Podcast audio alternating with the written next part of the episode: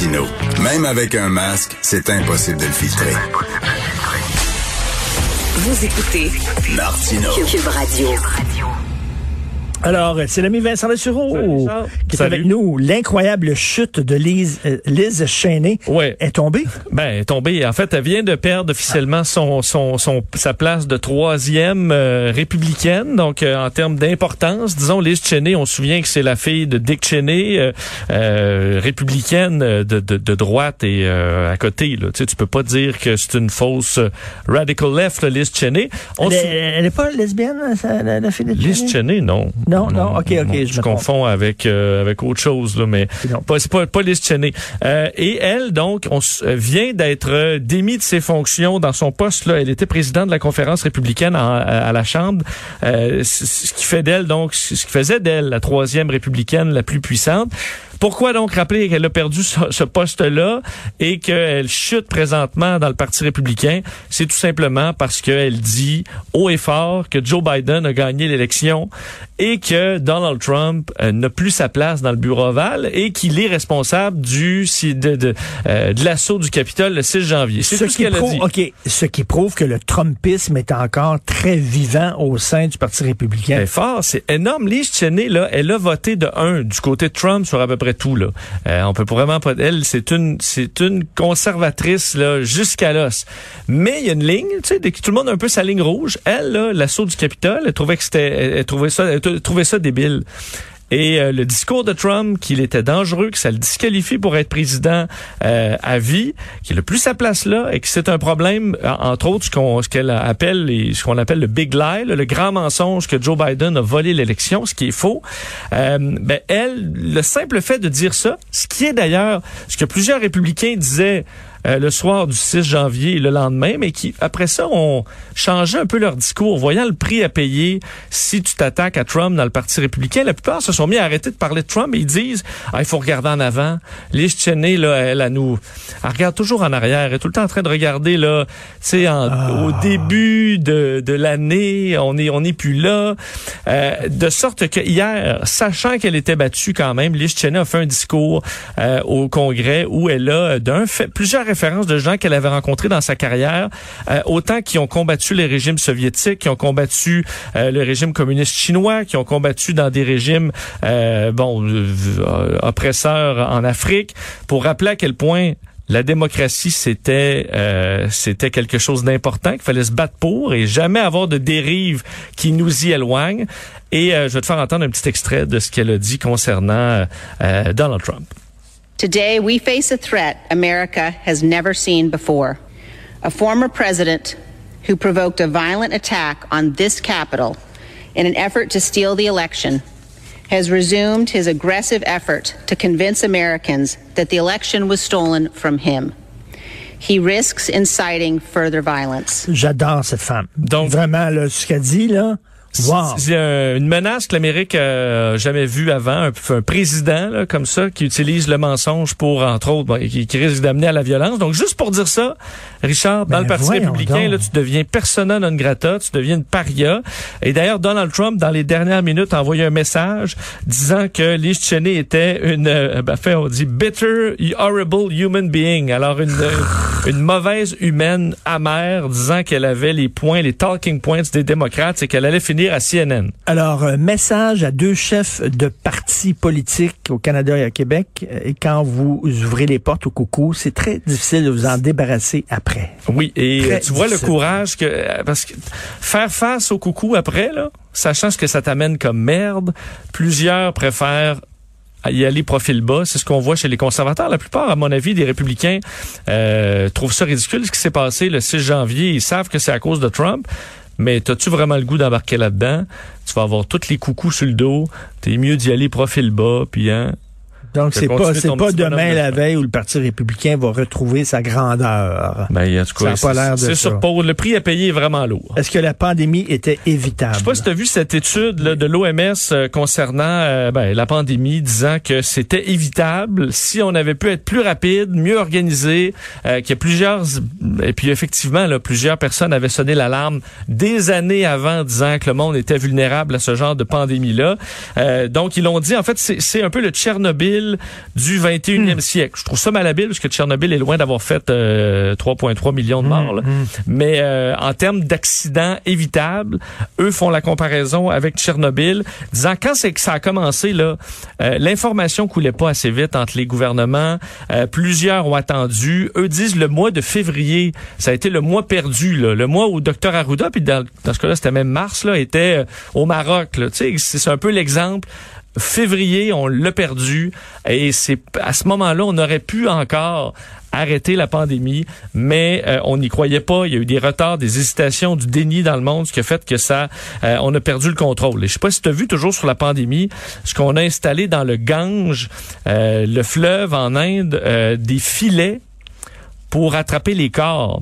Parce que Bon. trop de personnes incapables, dans certains cas, de payer du bois pour pouvoir brûler leurs défunts ou parce qu'il y a trop de files d'attente dans les crématoriums, euh, jettent le corps de leurs défunts, dans, dans certains cas à moitié brûlé, euh, dans le Gange, de sorte ouais. que dans un des, un des États, le Billard, euh, on a retrouvé 71 corps sur le bord des, ri- des rivages qui se font manger par toutes sortes de, de Ben, bestioles. Euh, on en est là, là. Je sais pas si c'est le pays de rêve de Adrien Pouliot, le pays de liberté où on, on lutte. Si on fonce face au, au virus plutôt qu'avoir le vaccin, là, ben c'est le bonheur. Là. Tu vois des corps partout.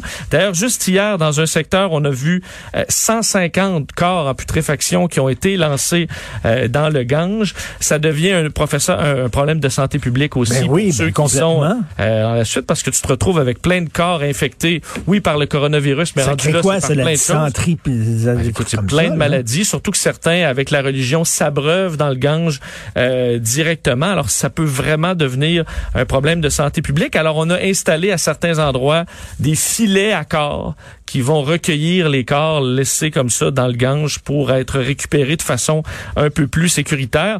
Mais on en est là, là. Et les scènes, on a vu des scènes qui sont devenues virales en Inde, d'ambulanciers qui vont jeter des corps dans le Gange, des, des infirmiers, infirmières aussi, euh, et comme je te disais, des familles avec des corps à moitié brûlés. Euh, c'est dur, là, de, mais c'est c'est c'est quand même ça la réalité d'un pays qui perd complètement le contrôle euh, de la COVID-19. Épouvantable. Et euh, une bonne nouvelle, ben, en fait, une nouvelle qui va intéresser les amatrices de Sex and the City avec, euh, tu sais, le Cosmo. Oui. Vous avez les Cosmos, les personnages de Sex and the Ils City. buvaient un- ça, le petit Un Cosmo. drink rose. Oui, ben là, euh, Benoît, il boit ça, des drinks roses. là. je m'assume complètement, mais Tu non pas tant. Non, non. Non, non, je suis pas très. euh, Des drinks roses rose. ou bleus, là. Non, Qu'est-ce que tu bois? Non, non. Qu'est-ce Des que je bois? Des Manhattan. à Manhattan. Des gin tonic. J'aime beaucoup les gin tonic. Je bois pas l'eau du Gange, en tout cas. peux- Faites-la Non, bouillir un peu, hein, avant de vous... Ah, sacre à moi. C'est aussi la tradition religieuse qui a pas d'allure. Oui, parce que tu, tu- tu- ils vont se sentir protégés. Non, Mais oui. L'environnement, c'est comme s'il y avait aucun expert environnemental pour leur Euh, dire c'est pas une bonne idée. Tu veux me parler du pouvoir des drinks roses? Ben c'est ça parce que euh, dans une dans un dossier publié dans le Frontiers in Nutrition, un journal médical sur la nutrition, euh, avec des tests sur des tapis roulants. On, a remarqué qu'enfin, on a fait un test avec des gens qui buvaient de l'eau salée, de l'eau salée sucrée, là, un peu comme une boisson euh, sportive. Une transparente, l'autre rose. Et les gens qui boivent du jus rose euh, sont 4,4% plus performants et en général plus motivés. Pourquoi? Parce qu'on a l'impression qu'un drink rose, c'est sucré. Alors, notre corps va penser qu'il boit Ben plus oui. sucré qu'il boit et va pousser plus sur le tapis roulant. De sorte que si vous vous entraînez, ben, buvez quelque chose de rose, même si ça n'a pas de calories. Là. Parce que votre cerveau, vous allez euh, entourlouper votre propre cerveau. Entends-tu la question dans la tête de Richard? Est-ce que si tu le mets sur le bord de ton lit, tu as le même résultat? c'est ça que tu avais en tête. Faire une sieste avec un. Pas une sieste. Toi, tu te trompes entre la pilule bleue et le drink rose. N'importe Tu lequel les deux ensemble. performance. Ou avec On va le tout Pepto- prendre. Lui, c'est Pepto-Bismol aussi, peut-être. Oui. Est-ce que, est-ce que le Pepto-Bismol euh, rentre dans le drink rose? Ça n'a pas l'air. Mais juste, Juste son nom, ça, c'est pas, c'est pas très sexy. on dit un peu comme le cerveau apprécie plus euh, quelque chose qui a l'air bon et qui est coloré dans de la bouffe là, au restaurant. Hmm. Ben, c'est la même chose pour euh, nos performances sportives. Alors, buvez pas du transparent, buvez Un peu de jus de, de pamplemousse dedans. Ben, exactement. Ah oui, Vous allez bon, ça. tromper votre Je cerveau. vais essayer ça, moi. Mais si tu le sais, là, moi, je te dis, là, tu viens de parler du drink rose. Oui. OK, tu as utilisé ton cerveau. Oui. pour parler du drink rose. Est-ce que déjà Comment le plus cerveau performant? le sait pas que tu le fourres alors que c'est ton cerveau lui-même qui vient de lire ces informations-là et de les dire? Mais Tu sais, notre cerveau, euh, Il est ça, complexe. il évolue lentement. Pas mal plus que mes chroniques. Comme, oui. Parce que ton, cerveau, il sait, là. Il nous a écouté, ton cerveau, là. Il sait que le Ouais, mais il y a des ça parties plus, plus, euh, plus vieilles que d'autres. Ok. Et ça se parle pas dans toutes les parties du cerveau, euh, Richard. Merci, Vincent. C'est En- évident. En, parlant de cerveau euh, de- dont les Euh, parties ne parlent pas entre eux autres. Gros, gros, gros Dont cerveau. les parties ne parlent pas entre eux autres, oui. Euh, Alors, tantôt, on va parler d'Annie Machocha, de- qui est l'entraîneur-chef de- des Alouettes, qui, à qui on a reproché d'avoir trop recruté de joueurs québécois. ah, OK, il a pris... Can you believe it? Trop de joueurs québécois. On va lui parler tantôt. Lui, il parle de fierté. Puis euh, je pense que euh, lui et Mario Cecchini sont à la tête des Alouettes. Puis ils veulent redonner une équipe de football dont on va être fier, euh, à laquelle on va s'identifier. tu sais, qu'on n'est pas... on- Canadien on- fait pas. On n'est pas obligé de boire la bière Molson. Tu sais qu'on n'est pas obligé d'aller voir le Canadien de Montréal. On peut boire d'autres bières. Facilement. Facilement. Et de la meilleure. Ben oui. Euh, à 11 heures, on va parler de l'état de détresse chez les hommes. Et à midi, je soulignais le courage de Chantal Rou- Rouleau qui sera avec nous pour nous parler des dépassements de coûts insensés, inexplicables, injustifiés du, de la ligne bleue. Ben oui. là, on a euh, Mathieu Boulet a appelé, appelle la- le métro, t'appelles la STM, Philippe Schnob. Non, on parle pas, parle pas de ça. Appelez euh, la RTM. C'est des, comme un comité coin-coin de transport. Non, on parle pas de ça. Appelez la ville de Montréal. T'appelles la ville de Montréal, dis non, on parle pas de ça. Appelez euh, Chantal Rouleau, ministre délégué des Transports, ministre responsable euh, de Montréal. On appelle Mme Rouleau, elle dit oui, je vais y aller. Fait que moi, je va vais pas, je vais pas la planter, là. Parce qu'elle, elle vient, elle vient répondre aux questions. Est M. Bonardel? Est Philippe Schnob? Est Valérie Plante? Pour parler des dépassements de coûts. Juste vous donner, j'ai lu ça, là, c'était dans la presse. Je, juste vous dire, partagez ça avec vous autres. Tous les plans d'expropriation, là, pour le REM, il y a eu 200 lots expropriés. Oui, c'est le bord d'autoroute, c'est pas le même, pas dans le même environnement tout à fait que la ville, là, pour la, ça a coûté à peu près 270 millions. Là, on va exproprier 45 lots pour la ligne bleue. On est rendu à un milliard deux. Un milliard deux? Un milliard deux. Là, tu dis, voyons donc, sacre à mouille. C'est qui le cabochon qui s'est pas calculé? Un Je milliard. vous rappelle que le métro de Laval, en 98, c'était 179 millions. En 2004, ça a fini combien? 800 plus millions. Là, tu te demandes, Non, ça mais va faire? comme ça. Non, mais ça va. Mais c'est parce qu'on peut plus dire c'est juste comme ça. Moi, je veux savoir c'est qui le tata qui s'est pas compté, puis je veux qu'on le sac dehors. Puis je veux qu'on le remplace par quelqu'un qui s'est acheté une calculatrice chez Radio Shack pour savoir de quoi on parle. Parce que là, on peut pas euh, augmenter de 4 puis dire ben, le prix des terrains à Montréal a augmenté. Excuse-moi, ça n'a pas quadruplé. Ça n'a pas quadruplé On devrait en- faire ça en avec, deux ans. avec, avec les, les, les, les- les travailleurs devraient faire ça avec leur boss, c'est-à-dire que tu signes un contrat, tu es payé tant, puis là tu dis à la fin de l'année, tu dis non, ça va coûter Non, plus cher. écoutez, ça ça, va coûter plus cher. ça, ça va coûter, ça va coûter ça un million deux, ça- finalement. Va Ouais. le boss, ouais, finalement. Ouais. euh, Ça va coûter le double, ça va coûter le 200 000. double, mais Et le boss ça. réagir. Euh, certainement, avec plaisir. Je Ben comprends ouais. la situation. Il y a eu des extras. Ben oui, je comprends. Ben ouais. Ah oui, il y a eu des difficultés. C'est la pandémie. Un million deux. Pas fait, M. Martineau, merci. Je me suis forcé plus, euh, ça, va coûter plus cher. Ben oui, je me suis peigné sur le côté. J'ai pris ma douche. J'allais travailler à Radio-Canada.